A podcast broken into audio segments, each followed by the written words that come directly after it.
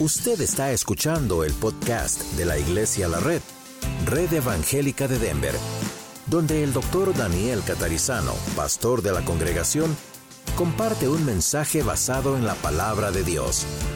Ahora abra su corazón y permita que en los próximos minutos el Señor le hable y le bendiga. Damos gra- gracias a Dios por todos y cada uno de los que pues han venido el día de hoy.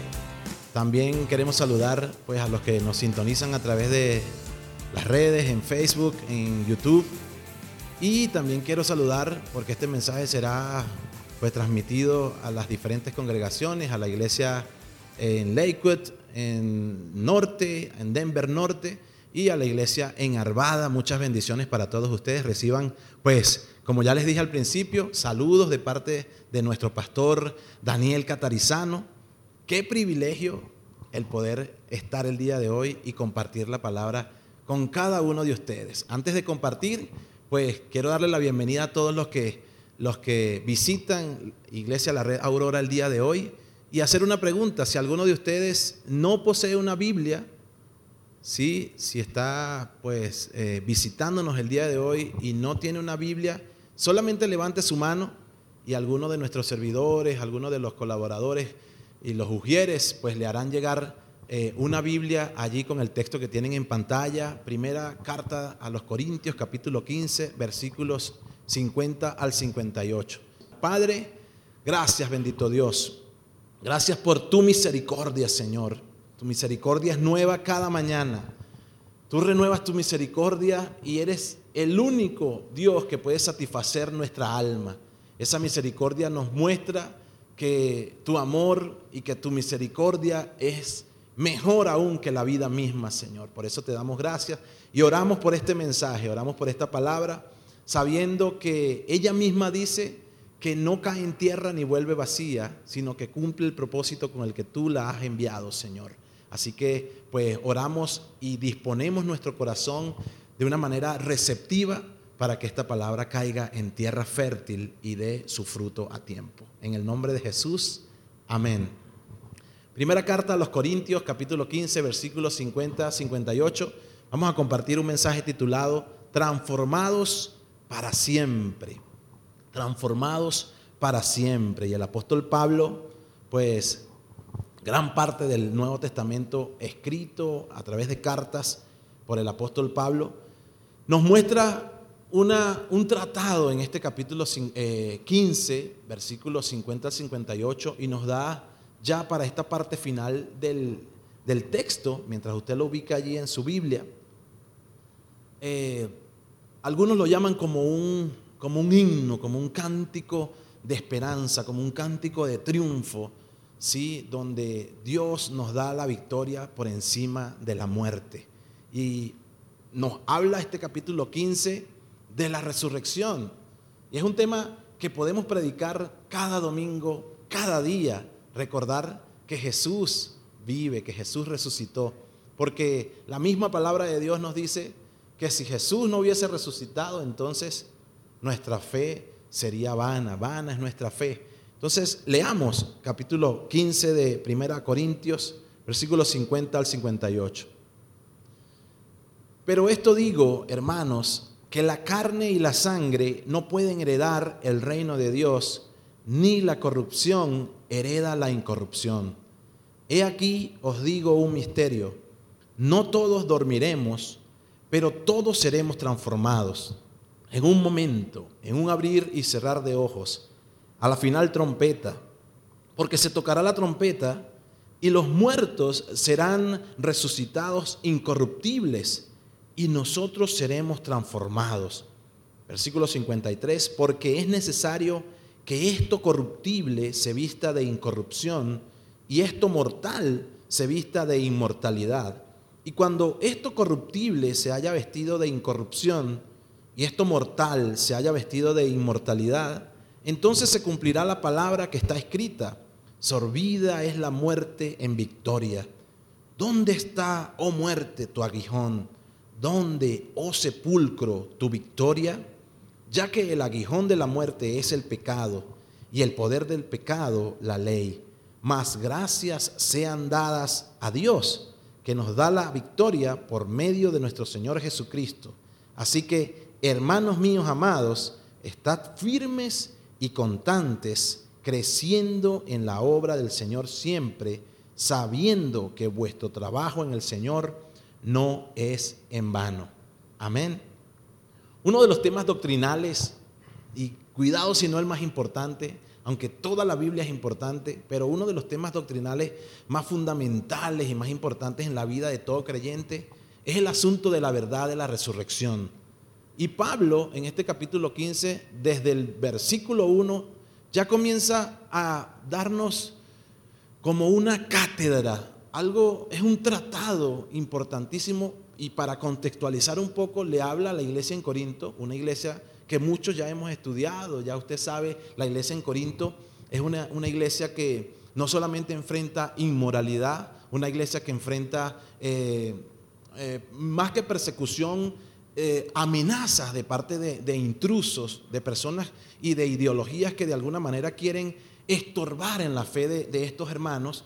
Y Pablo se encuentra con que algunos de ellos todavía no tienen claridad con, el asunto de la resurrección. Puede, ser que esté pasando en nuestros días que muchos de nosotros no tengamos claridad con el asunto de la resurrección. El mismo Pablo, allí en el capítulo 15, unos versículos más atrás, él dice que Jesús es, la, primicia de, de los que durmieron. Eso es una excelente noticia porque Pablo nos muestra que el Señor Jesús marcó la pauta en lo que es la esperanza, en lo que es nuestra fe. Si Jesús no hubiese resucitado, definitivamente para nada sirviera que estemos acá compartiendo un mensaje. Pero como Jesús resucitó y hay suficientes evidencias, suficientes argumentos bíblicos de que Jesús murió primeramente. Él vino a este mundo y murió y estuvo tres días en la tumba. Estuvo, y, hay muchas cosas que hizo en esos tres días, pero también hay suficientes argumentos, suficientes verdades y suficientes evidencias que Jesús resucitó. Y esto ya no solamente la iglesia del Señor lo afirma, sino también algunos no creyentes, algunas personas pues que estudiosos, algunos eh, teólogos que no necesariamente son cristianos, afirman que Jesús resucitó. Y esa es nuestra verdad principal el día de hoy. ¿Qué podemos aprender nosotros el día de hoy? ¿Y qué podemos ver? Eh, ¿Cómo podemos aprender de lo que Pablo nos, muestra en este capítulo 15?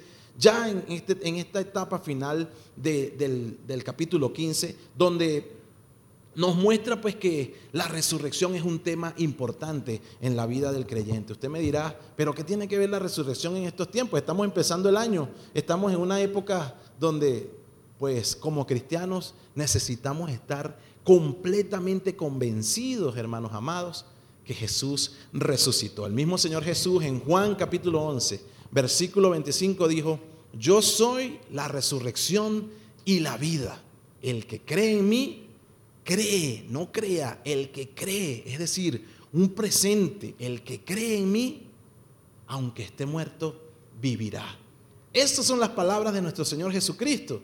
Entonces, los que seguimos a Jesús, los que hemos confesado su nombre, el pueblo de Dios, pues debemos estar convencidos de, este, de esta verdad. Los escépticos de la antigüedad y aún los modernos, los escépticos modernos han atacado por muchos años esta verdad de la resurrección, alegando que todos los cuerpos físicos, que el cuerpo material, que las cosas que se palpan, que se tocan, son malos y que y ellos dicen pues que todo aquello que, espiritual, también imaginen, imagínense ustedes la, hasta dónde llega el grado de, querer confundir a, las personas cuando no solamente creen que el, cuerpo humano, y, en, esta, en, esta, iglesia en Corinto eh, trataban de, de confundir a los hermanos, sino que también alegaban que el área espiritual era un área extremadamente débil, que carecía de fuerza y que más bien era demasiado noble para poder resucitar, para poder eh, ir a la eternidad. Entonces, la mayoría de estas ideas concluyen que el fin del hombre, y, y escúcheme bien, la mayoría de estas ideas concluyen que el fin del hombre radica en su propia mente. Y esto lo vemos pues a través de la metafísica, a través de todas estas prácticas eh, orientales, muchas cosas que han venido de Oriente hacia nuestros continentes, hacia nuestros países, hacia nuestros lugares. Y nos dicen que el fin del hombre será puro solamente en su mente y que no, no necesitará pues más nada, que eh, no necesitará la debilidad del cuerpo. Prácticamente los escépticos niegan cualquier resurrección y afirman que cualquier resurrección pues lo que hará es perpetuar la debilidad. El apóstol Pablo ciertamente enfrenta este tipo de filosofías dualistas que habían entrado a la iglesia en Corinto y estos hermanos habían sido influenciados por estas ideas que por momento sembraban cierta duda, sembraban algún tipo de, de confusión y les hacían pensar que el tema de la resurrección era un tema prácticamente imposible, al punto que muchos querían debatir y algunos hacían preguntas que parecían obvias. Es como que si el día de hoy nosotros hagamos preguntas con el tema de la resurrección. Entonces, Pablo escribe este capítulo 15 a la iglesia en Corinto con 58 versículos cargados de doctrina. No tenemos el tiempo suficiente para desarrollarlo así como, como una, una clase, como una, como una lección de la escuela de vida o como algo que podamos nosotros detallarlo, pero vamos a tratar de encapsular y de, desarrollar algunas verdades y algunos conceptos, algunos enunciados que nos van a ayudar a entender lo que Pablo explica detalladamente en todo este capítulo 58, pues la evidencia de la resurrección, las implicaciones de la resurrección, la importancia de la resurrección, los motivos por el cual Jesús resucitó. A partir del versículo 50, Pablo concluye este, este, maravilloso tratado con una actitud de alabanza, con una actitud de, de darle gloria a Dios y darle gracias a Dios, pero también con un desafío para todos los creyentes, para la iglesia en Corinto. Y sabe, estudiando muchas de las cartas del apóstol Pablo y muchas iglesias a las que Pablo les predicaba, Siempre la iglesia en Corinto me hace pensar en que yo personalmente me parezco a la iglesia en Corinto. Cada vez que leo alguna porción bíblica de la iglesia en Corinto o de la carta del apóstol Pablo a, Corinto, eh, soy confrontado por la palabra de Dios y pues Pablo nos enseña, el apóstol, qué implica en la vida del creyente tanto ahora como en la eternidad surgen algunas preguntas importantes y la primera es, ¿qué importancia tiene para nosotros esta verdad eterna, la verdad de la resurrección? Como les dije al principio, Jesús es la, primicia de los que durmieron. Ahí lo consigue en, el capítulo 15, unos versículos más, más atrás. Jesús en el versículo 12, si no me equivoco, Pablo menciona y dice que Jesús, el Señor, es la primicia de los que, de los que durmieron. Entonces, es como que Jesús marcó la pauta para todos los que siguen, los que han creído en Él, hasta nuestros días. ¿Qué quiere decir esto?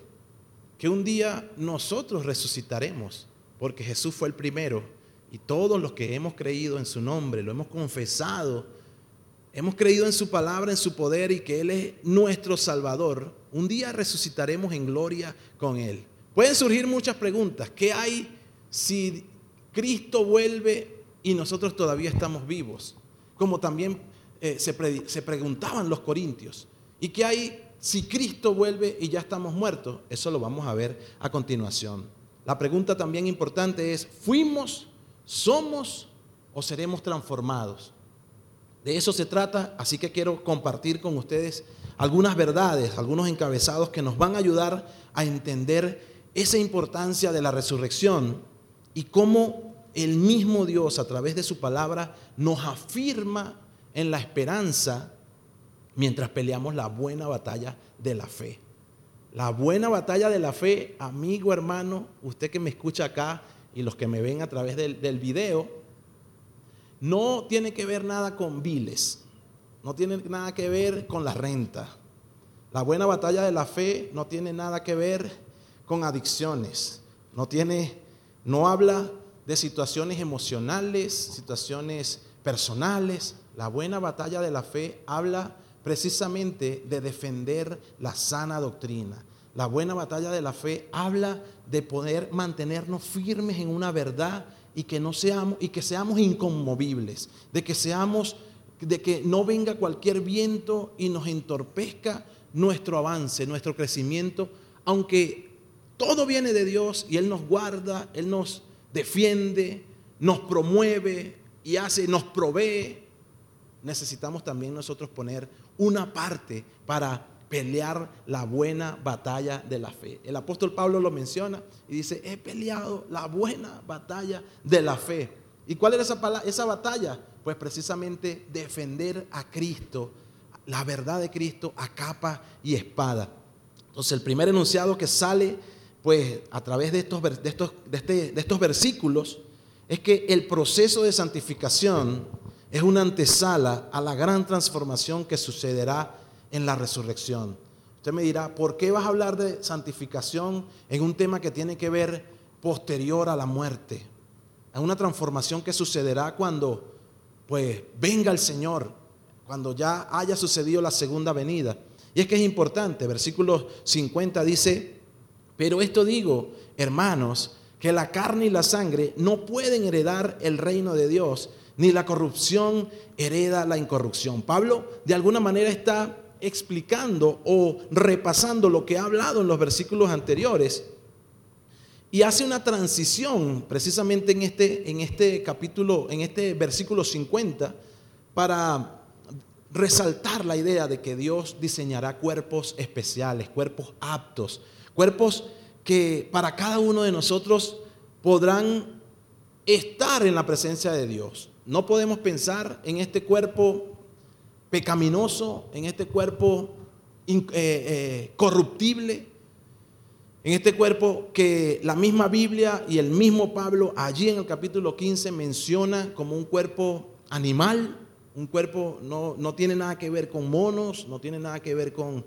con teorías de evolución, sino cuerpos que se tocan, cuerpos físicos. Estos cuerpos sabemos que Dios los creó incorruptibles, pero producto de la caída allá en el pecado original, en el, en el, en el, en el principio, pues lastimosamente arrastramos una naturaleza pecaminosa, arrastramos una naturaleza que así sea un niño, un bebé de cuna, un bebé recién nacido, arrastra esa naturaleza pecaminosa porque ya la naturaleza divina se perdió precisamente allí. Y entonces, por ende, el cuerpo que arrastramos y que debemos cuidar, porque precisamente para eso vamos a hablar un poco de la santificación, es un cuerpo que necesita ser cuidado, necesita ser alimentado, pero no en exceso. Aquí me quiero, aquí me quiero detener porque dice la Biblia que somos templo y morada del Espíritu Santo, pero como están muy serios, como ustedes están muy serios, Sé que algunos de nosotros ya no somos el templo y morada, sino la catedral del Espíritu Santo. Entonces, por ahí hay una persona que constantemente me dice, hermano, coma vegetales. Gloria a Dios. Sí, tengo que comer más vegetales. Necesitamos cuidarnos porque es el Espíritu de Dios que mora aquí en este cuerpo. Eh, Dios depositó su esencia, su espíritu en nosotros precisamente para, para hablarnos, para guiarnos, para orientarnos, para redarguirnos, para advertirnos. Es Dios con nosotros. ¿Se recuerdan lo que dice la palabra? Así como cuando vino ese, ese, ese niño, cuando nació un niño, el Salvador, que vivió, creció, murió, resucitó y ascendió. Él dijo, no estarán solos. Yo les enviaré un consolador. Ese Dios todavía sigue aquí con nosotros.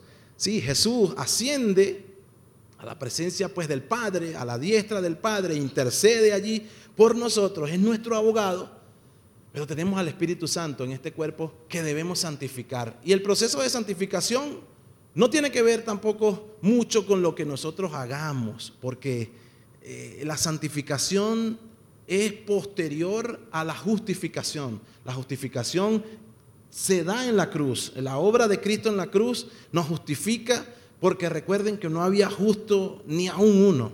No merecíamos pues ser justificados, pero Cristo nos justifica. Luego comienza el proceso de santificación desde el mismo primer día que usted y yo aceptamos a Jesús como nuestro Salvador, reconocemos que Él es el Salvador y que estábamos perdidos, que íbamos al infierno directamente, que teníamos un ticket pues ganado ya directamente. Cuando reconocemos nuestra condición de pecador, nos acercamos al Señor, pedimos perdón, sí, Él perdona nuestro pecado, sí, el pecado. ¿Cuál pecado? La condición de pecador y ya no somos más esclavos del pecado y comienza ese proceso de santificación. Ese será el proceso hasta el día de Jesucristo. Dice, la buena obra que empezó el Señor, Él mismo la perfeccionará hasta el día de Jesucristo. Posterior a la santificación entonces vendrá la glorificación. Y aquí tenemos que detenernos, ahí en la glorificación, en lo que es la resurrección. Hermanos amados, es un tema importantísimo el día de hoy. Cristo ciertamente resucitó. Entonces, el proceso de santificación es una antesala a lo que significa la gran, la, gran transformación que sucederá el día pues de Jesucristo, el día que el Señor venga con nosotros. Surge una pregunta, ¿qué hay de nosotros eh, pues si estamos vivos cuando Cristo venga por segunda vez? Podemos hacernos esa pregunta y yo estoy seguro que los corintios también se preguntaban eso. ¿Será que es necesario morir y tener que eh, entrar a la tumba para poder ser levantados? No, el mismo apóstol Pablo a los tesalonicenses, allí en, en el capítulo 4, en la primera carta, primera tesalonicenses capítulo 4, él menciona varias cosas que son bien importantes y nos aclaran algunas dudas, aunque aquí Pablo está hablando de de los cuerpos terrenales, Pablo en primera a Tesalonicenses capítulo 4 nos menciona lo siguiente, dice en el versículo 13, tampoco queremos hermanos que ignoréis acerca de los que duermen, para que no entristezcáis como los otros que no tienen esperanza. Pero si nos vamos más adelante, en el versículo 16 dice, porque el Señor mismo con voz de mando, con voz de arcángel y con trompeta de Dios, descenderá del cielo y los muertos en Cristo resucitarán primero. Entonces, ahí nos está dando una seguridad de que los que hayan muerto en, Cristo Jesús, pues gozarán de la resurrección. Pero conocemos algunos personajes bíblicos que se fueron con el Señor estando vivos. Tal es el ejemplo de Enoch, el ejemplo de Elías. Pero créame que esa transformación, como lo dice el, capítulo 52 dice, en un momento, en un abrir y cerrar, cerrar de ojos, seremos transformados. Dice, he aquí os digo un misterio, no todos dormiremos. Y Pablo no era omnisciente ni creía que Cristo vendría estando él vivo. No, Pablo sabía que era inminente la venida del Señor Jesucristo, así como lo sabemos nosotros. No sabemos cuándo vendrá. Algunos, algunos de nuestros hermanos ya están en la presencia del Señor, otros pues seguimos aquí peleando la buena batalla. Muchos de los que se fueron con el Señor definitivamente están mejor que nosotros. Mejor que nosotros. ¿Por qué? Porque aunque sus cuerpos están descansando, ellos están en la presencia de Dios porque dice, ausentes del cuerpo, presentes en el Señor. Pero qué esperanza tan maravillosa. Eso a mí me da una esperanza y me, me reafirma, me, me anima a seguir creyendo o más que seguir creyendo, seguir predicando la verdad de la resurrección a un Cristo vivo, a un Cristo que, que sana, que salva, que bautiza y también que viene pronto. Eso me reafirma la idea y la esperanza de que Cristo nos ama. Llevaremos la imagen del cuerpo celestial, que es la imagen del Señor mismo. Tendremos cuerpos, cuerpos aptos. Definitivamente necesitamos un cuerpo especial para esa vida eterna. La carne eh, en este contexto, como dice que la carne y la sangre no pueden heredar el reino de Dios, por lo general la carne simboliza o habla, eh, eh, es asociada a un sentido moral, pero tiene que ver mucho con lo que es palpable, con lo físico. nos hace entender, pues, cuando se combina con la sangre, que habla de nuestros cuerpos terrenales.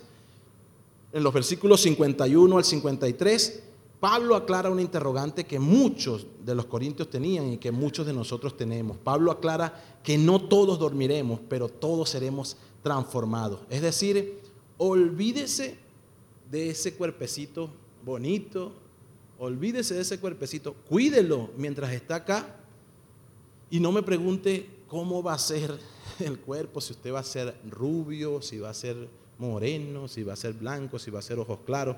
No me pregunte nada de eso, será un cuerpo apto y especial, semejante al de Dios. Un cuerpo que solamente Él conoce. Aunque Pablo revela el misterio, porque ciertamente Dios revela misterios para los que están en Él, ¿sí? No especifica cómo será el cuerpo y, de qué manera será el cuerpo. Lo que sí sabemos es que será un cuerpo apto para estar por la eternidad en esa presencia. No se asuste con este tema, por el contrario, reafirme su esperanza Pablo, pues nos habla de que seremos transformados, sin embargo es, eh, eh, es, importante destacar que la batalla de la fe, como les dije al principio, la estamos peleando aquí en este cuerpo, ¿cierto? Y que, y que este, este cuerpo es templo y morada del Espíritu Santo. Ese proceso de santificación comenzó cuando les dije, el día que usted aceptó a Jesucristo como el Señor, como el Salvador, y esa santificación se perfeccionará hasta el día de su venida. Un segundo enunciado nos, se nos presenta en estos versículos, Primera Corintios capítulo 15, primera carta a los Corintios capítulo 15, versículos 50 al 58. Y, y estamos en presencia de un tratado y de, una, de un cierre, pero glorioso. Pablo muestra doctrinalmente cada detalle de la, de la resurrección, pero también aviva la esperanza. Tenemos esa esperanza reavivada. Y es que el gran triunfo de Jesús sobre la muerte nos desarrolla una mentalidad victoriosa en cualquier circunstancia de la vida. Se lo repito, el gran triunfo de Jesús para los que toman nota sobre la muerte nos desarrolla una mentalidad victoriosa en cualquier circunstancia de la vida. Yo sé que muchos de nosotros y de ustedes quizá han escuchado hablar de la teología de la prosperidad y le han dicho, usted es victorioso, usted es hijo del rey, usted se lo merece y el rey no es aquí y esto y esto y lo otro y le han inflado el ego hablándole de que usted puede hacerlo todo. Y pues yo quiero recordarle, amigo, hermano, y a todos los que están allí en Lakewood, en en Denver Norte y en Arvada, que no se trata de lo que nosotros hagamos o creamos que merecemos. Sorbida es la muerte, es cuando tenemos la esperanza y reconocemos que por Jesús podemos considerar a la muerte como una victoria. Es lo que quiere decir la palabra sorbida, ahí considerar la muerte como una victoria. En Isaías capítulo 25, versículo 8, el Señor dice que destruirá la muerte para siempre y enjugará Jehová el Señor toda lágrima de todos los rostros y quitará la afrenta de su pueblo de toda la tierra, porque Jehová lo, lo ha dicho. Esta profecía la cumple con Cristo, pero falta pues la segunda venida. La cumple con Cristo y ya la muerte no tiene poder. Ya la muerte no tiene poder ni autoridad sobre la vida de un cristiano, sobre la vida de un creyente. Es decir, no podemos vivir temerosos a la muerte. Sí tenemos que ser diligentes, sí tenemos que ser eh, prudentes, necesitamos cuidarnos, necesitamos evitar el peligro, necesitamos tener buena alimentación, necesitamos consolidarnos en la palabra de Dios, enfocarnos y crecer en la palabra del Señor, pero no vivir temerosos a lo que representa la tumba, a lo que representa la muerte. ¿Por qué? Porque esta ya no tiene poder sobre usted y sobre mí. Cuando dice sorbida es la muerte, quiere decir que es como una semilla, es decir, va a ser un triunfo el día que usted y yo partamos de esta tierra, va a ser una semilla, va a ser el inicio de una nueva vida en Cristo Jesús. De eso se trata.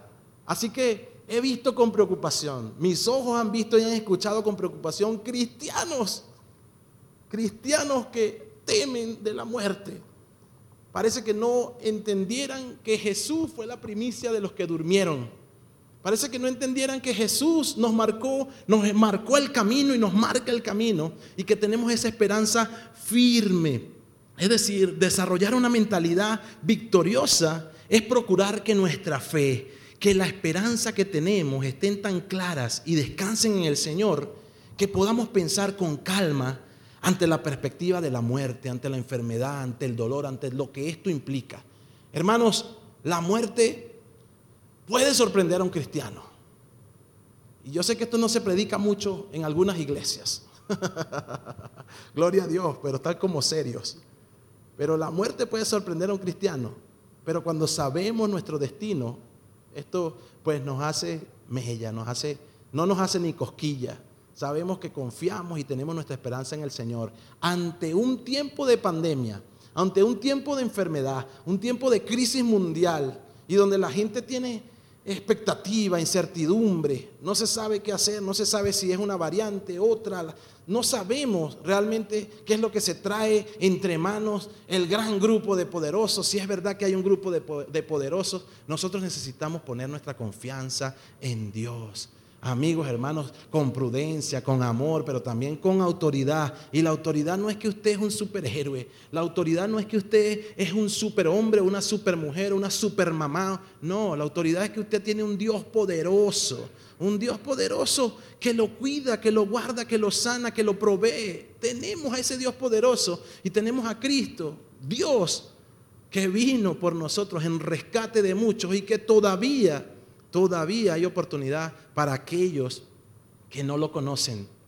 Entonces nosotros, ¿cuál es nuestra responsabilidad? Pues Mateo capítulo 28, versículo 20, y de hacer discípulos, enseñarles todo lo que el Señor nos ha mandado, bauticen, bautizarlos en el nombre del Padre, del Hijo y del Espíritu Santo, y enseñándoles que guarden todas las cosas que el Señor ha mandado aquí en la palabra, porque la promesa es que Él va a estar con nosotros todos los días hasta el fin hasta el fin, hermanos amados.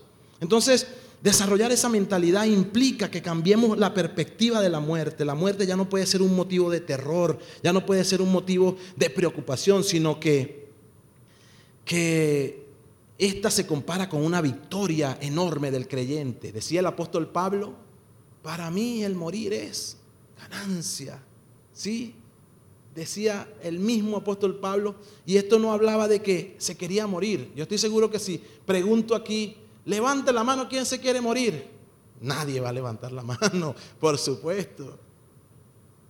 Pero muchas veces necesitamos morir. Mire, la semilla para crecer necesita morir.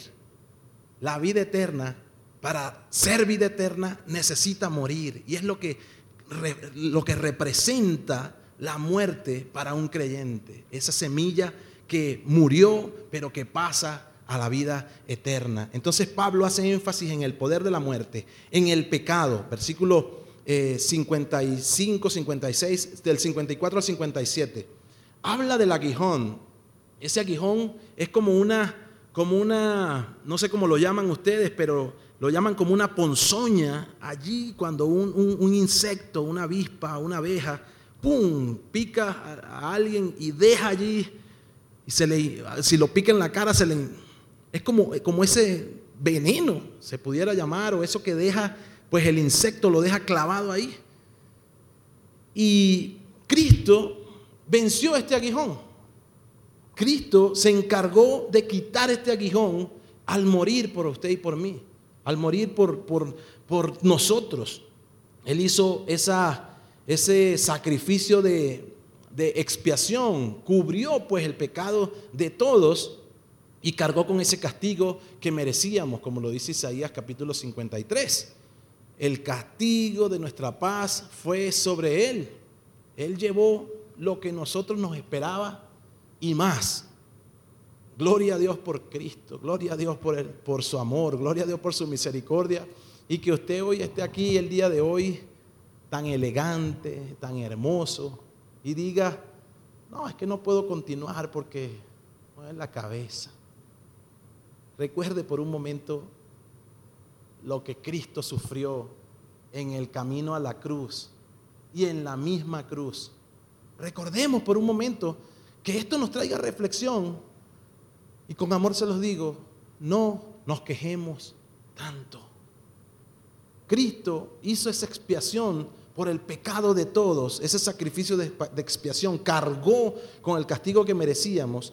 Y pues Pablo aquí quiere referirse al poder del pecado, al aguijón de la muerte, como aquellos pues que, están sin Cristo, eh, como son esclavos del pecado, que la muerte segunda, si se puede llamar así, será su destino final, y que viven sin esperanza producto de transgredir la ley de Dios. No podemos seguir ofendiendo a Dios, necesitamos ser cristianos que el pecado nos duele, que el pecado nos duele, porque el que me diga acá que no peca, oh Dios, es imposible.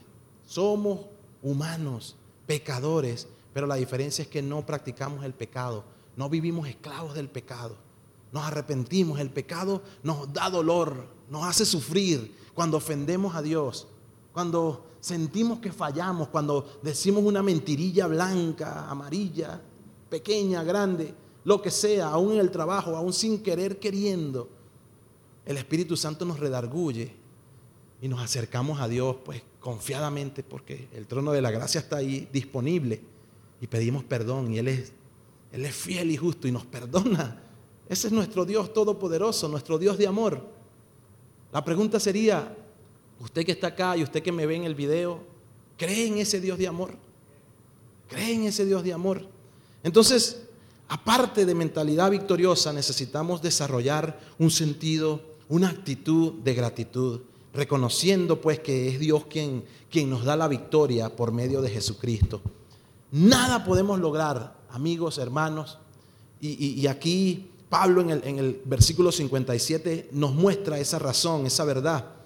Nada podemos lograr en nuestras fuerzas ni, ni por nuestras obras que nos haga o que nos permita entender y alcanzar esta transformación. ¿Cuál transformación? La resurrección final, la resurrección que nos llevará a la eternidad con el Señor. Todo es gracias a la misericordia y al poder de Dios. Se trata es de Él. La santificación es por Dios. ¿sí? La justificación fue por Dios y la glorificación será por Dios.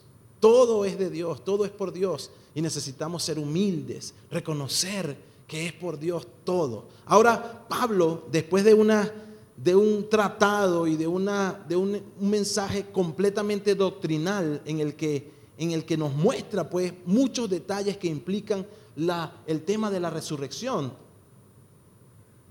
nos da la aplicación. Versículo 58 dice, así que, hermanos míos amados, estén firmes y constantes, creciendo en la hora del Señor siempre, sabiendo que vuestro trabajo en el Señor no es en vano. Aquí surge una pregunta in the meantime, aquí en el mientras tanto. ¿Qué hacemos? Ay, que ya soy salvo, Y, pues bueno, ya yo sé que voy a resucitar. ¿Sería esa la, respuesta adecuada? Obviamente no. Obviamente no podemos confiarnos. Conversaba con algunos hermanos ayer, no, recuerdo, y le decía, lleguemos pero no tan golpeados. Lleguemos pero no tan, tan mutilados. Tratemos de llegar al tiempo de recompensas lo mejor posible. Cuidemos, es lo que dice la palabra cuando dice, cuidemos nuestra salvación, trabajemos en ella. Y no, no, se refiere a que la vamos a perder, se refiere a que ejercitemos esa piedad, ejercitemos, cuidemos esa salvación, significa trabaje en lo que Dios le ha regalado.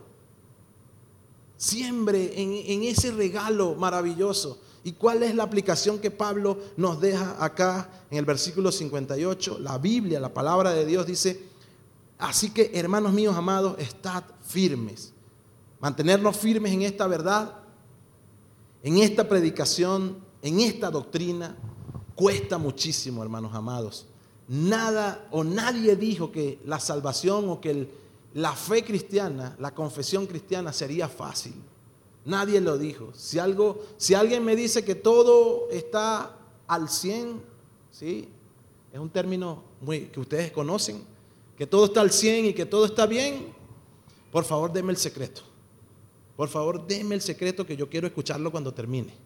Deme el secreto y dígame cómo hago para, para que todo en mi vida esté al 100 en cuanto a, a los desafíos diarios, a los desafíos de la fe, a la batalla de la fe.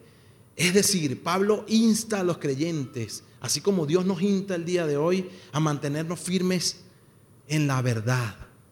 Número uno, también en esa doctrina de creer que Jesús resucitó y que un día resucitaremos con Él. De eso se trata, mantenerse firmes en la, en la predicación, en esa predicación, en esa doctrina. Pablo exhorta a los creyentes a que no sean sacudidos, como dice la palabra, por todo viento de doctrina. Que no sea algo que escuchamos en internet o que cualquier persona, ¿sí? con respeto lo digo, pueda venir a, a confundirnos. Recordemos la iglesia en Corinto, cómo de alguna manera estaba siendo afectada. Y por esta razón Pablo, en este capítulo 15, lo que hace es lanzar o escribir una cantidad de, consejos, pero inspirado por Dios, para que la iglesia entre en razón. En este tiempo que hemos estado orando por avivamiento, tenemos más de dos años orando por avivamiento, y pues no sucede. Hay muestras, hay algunas señales Dios empieza a mostrar y vemos que la iglesia prospera, caminamos en fe, vemos algunas victorias, pero no termina de suceder. Podemos preguntarnos, ¿qué es lo que está pasando? ¿Será que estamos siendo sacudidos por algún viento de doctrina? ¿Será que no creemos a la predicación, no tanto del pastor o del que se, del, que se coloque aquí a exponer la palabra, sino que ¿será que no estamos lo suficientemente claros en la doctrina, en la sana doctrina? Amigos, hermanos, esta firmeza habla de que no seamos movidos ni removidos fácilmente, aún por nuestros propios caprichos, con nuestras emociones, con nuestras luchas, con nuestra ansiedad. Y uno dice, mi lucha, mi enfermedad, y mi dolor, y mi, y mi, y mi. He escuchado cristianos así. Y aquí tengo que hablarle a cristianos y a no cristianos. Lastimosamente, y yo escucho, pero ya va, ¿y quién dijo que esa enfermedad era tuya? ¿Quién dijo que esa enfermedad era tuya? No, porque usted sabe que yo tengo el problema de mi enfermedad. ¿Cuál enfermedad? Si Cristo le sanó de toda enfermedad. No, pero todavía sí, tengo cáncer. Sí, pero la principal enfermedad era el pecado y Cristo lo sanó. Cristo pagó por usted. Pagó en la cruz, le compró con precio de sangre. Entonces la principal enfermedad que sí nos pertenecía, que era el pecado, ya fue limpiado, ya fue borrado. Ah, pues que vienen algunos dolores, algunas dolencias y algunos virus y pues nos afectan y nos tocan, sí, necesitamos seguir confiando en Dios porque le decía Job a, la esposa, o sea, daremos gracias a Dios solamente por, por las cosas buenas. ¿Qué hay de las cosas malas? Esposa de Job le dijo, maldice a tu Dios y muérete. Y Job no cayó en presiones de la esposa. Y dijo, ¿qué? No, Señor. O sea, a Dios tenemos que darle gracias por todo. Entonces, es no, no ser removido fácilmente, que seamos constantes, habla Pablo, eh, eh, quiere decir que nuestro ánimo esté fortalecido, que no seamos cambiantes. Dice la Biblia que el hombre de doble ánimo es inconstante en todos sus caminos. Qué terrible una persona de doble ánimo. Qué terrible cuando yo he sido un hombre de doble ánimo. Cuando prometo algo y no lo cumplo. Cuando hoy tengo ganas de ir a la iglesia y mañana no. Cuando hoy soy cristiano y mañana soy medio cristiano. Cuando hoy soy... Hermanos amados, mantenernos constantes significa trate de no hacer promesas que no va a cumplir. Dice en Eclesiastés el predicador, es mejor que no prometas a que prometas y no cumplas, porque Dios no se complace en los insensatos. También dice en la palabra, y esto es muy duro, pero dice que Dios vomita a los tibios. O sea, que le produzca, más que vomitarlo, es una sensación, una sensación como de náuseas. Es lo que, lo que Dios mira en la gente que, que tiene tibieza. O somos fríos o somos calientes. Que sea vuestro sí, sí y vuestro no, no. Aprendamos a decir que sí, aprendamos a decir que no. Nadie nos puede obligar. Usted tiene voluntad propia, usted tiene de parte de Dios voluntad propia. Lo único que hace Dios soberanamente y poderosamente en la vida suya y en la mía es moverlo para que usted se arrepienta. Moverlo a través del Espíritu Santo. El arrepentimiento no fue que usted día, un día dijo, yo voy a, ya me cansé de hacer mal, de ser malo y, yo quiero ser bueno a partir de hoy. No, bájese de esa nube. Dios causó en usted ese proceso. Ese, por medio del Espíritu Santo lo movió a que usted se arrepintiera. O sea, todo lo hace Dios. No hay nada que Dios no esté al control, que Dios no tenga en su plan, en su mano, en su favor. El hombre de doble ánimo es inconstante en todos, en todos sus caminos. Aquí las emociones juegan un papel importante a la hora de tomar decisiones en cuanto a, la vida cristiana, a la fe, a lo que usted va a hacer para servir, porque vamos a ir cerrando ya con esto, con el servicio a Dios. Hermano amado, estamos en una espera, pero es una espera activa. Es una espera que necesita movimiento. Es una fe que necesita obras, como lo dice Santiago, porque la fe sin obras es una fe muerta. Es una fe que necesita acción, una fe que necesita confianza y saber que pase lo que pase, estaremos con el Señor. No le puedo decir, todo va a estar bien, como dicen algunas canciones. Yo no le puedo decir eso, aunque puede ser que para Dios si usted está pasando por una crisis económica, eso sea lo mejor para usted porque usted era un mal administrador. O sea, Dios es el que tiene el control de todo. Yo no le puedo decir a usted, Dios le va, porque eres hijo de Dios, te va a ir bien en la vida. Eso sería una irresponsabilidad de mi parte. Lo que sí le puedo exhortar con amor y recomendar es que se mantenga firme y aún en el servicio a Dios.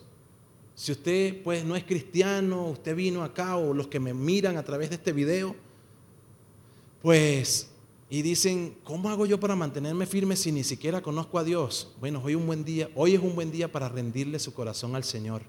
Y que usted entonces a través del servicio, a través de lo que usted destina, a través de los ajustes que tiene que hacer para servirle a Dios, porque hay una cosa que debemos hacer importante y es ajustes, porque muchas veces ajustamos nuestra vida y después ponemos la, iglesia, ponemos la palabra, las disciplinas espirituales, pues todo lo que tiene que ver con Dios lo ponemos, ya va Dios.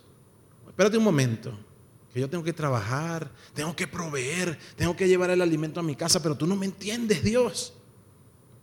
Stop, por favor, por favor, deténgase y gírelo, hágalo al inverso.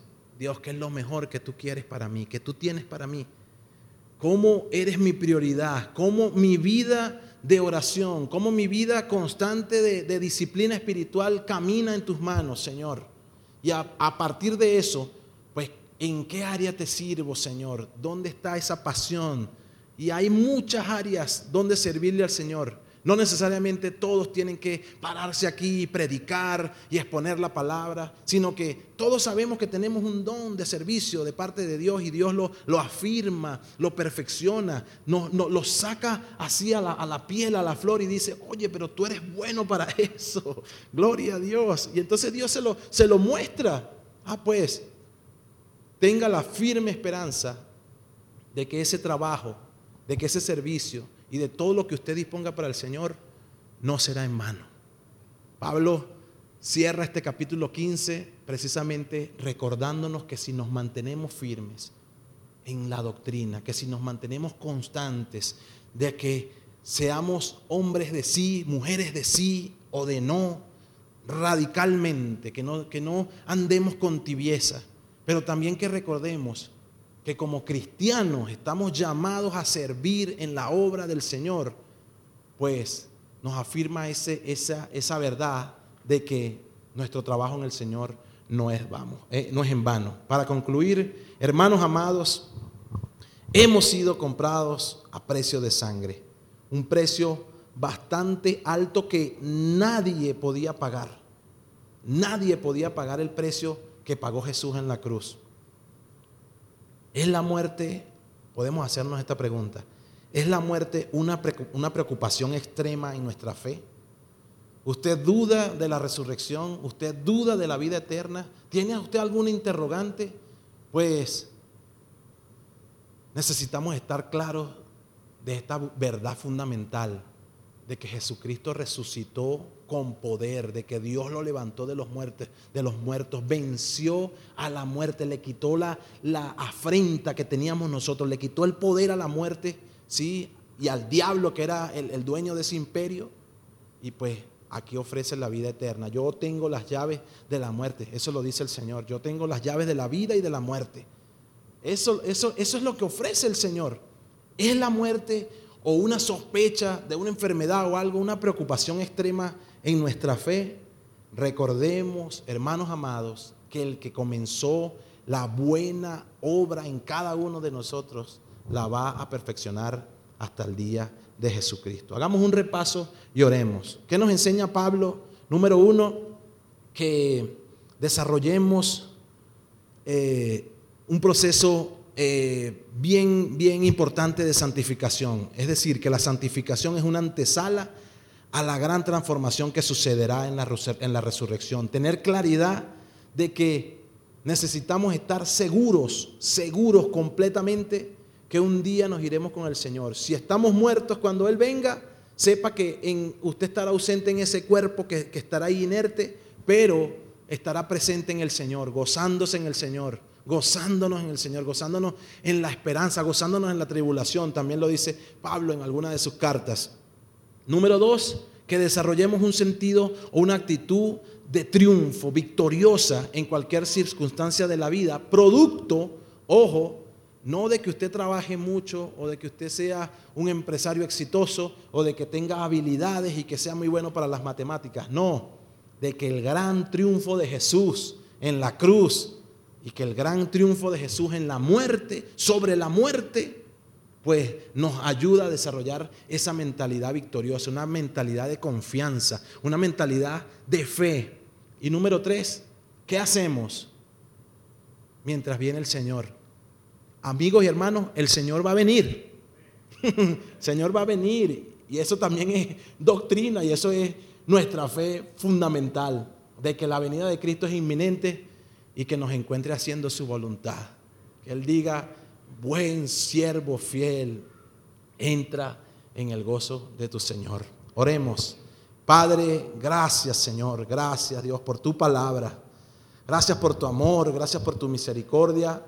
Y gracias, Padre amado, Dios Todopoderoso, por enviar a Jesús en sacrificio por nosotros, Señor.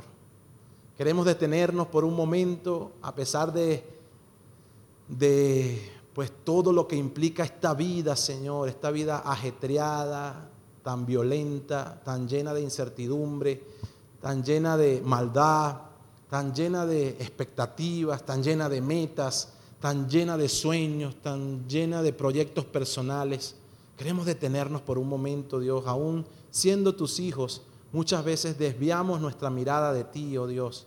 Ayúdanos a mantener el enfoque en ti, como dice tu palabra, puesto los ojos en Jesús, que es el autor y el consumador de la fe. Ayúdanos a estar enfocados en ti, Señor, recordando que por por ese sacrificio único y por esa victoria sobre la muerte, nosotros tenemos pues la esperanza de que un día estaremos contigo en cuerpos celestiales, en cuerpos transformados, en cuerpos eternos, en cuerpos aptos para estar en la vida eterna contigo, Señor, como sea que estemos, pero anhelamos eso, Señor, anhelamos tu venida y te pedimos pues que mientras tú vienes, Señor, nos sigas ayudando a perseverar, a perseverar en la doctrina, a mantenernos firmes, constantes, que nuestro ánimo, Señor, no decaiga ni nuestra fe, sino que tú, ah, por medio de la palabra y por medio de la iglesia y de todos los que de alguna manera, pues, eh, tienen que ver contigo, Señor, nosotros podamos aumentar esa fe, Padre, producto de lo que hacemos y de lo que servimos, Señor. Servirte es un privilegio, bendito Dios.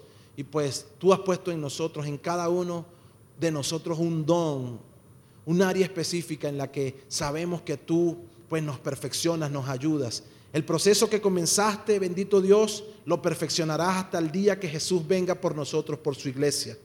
Estamos esperando y anhelantes, expectantes de que esa venida es inminente y pues te pedimos, Señor, que vuelvas pronto, bendito Rey. Estamos en tus manos como tu iglesia, pues ayúdanos, ayúdanos a seguir adelante en esta buena batalla de la fe. Oramos creyendo que en ti, solamente en ti, somos transformados para siempre. Oramos en el nombre de Jesús. Amén. Muchas gracias por escuchar el mensaje de hoy. Si tiene alguna pregunta en cuanto a su relación personal con el Señor Jesucristo o está buscando unirse a la familia de la Iglesia La Red, por favor no duden en contactarse con nosotros.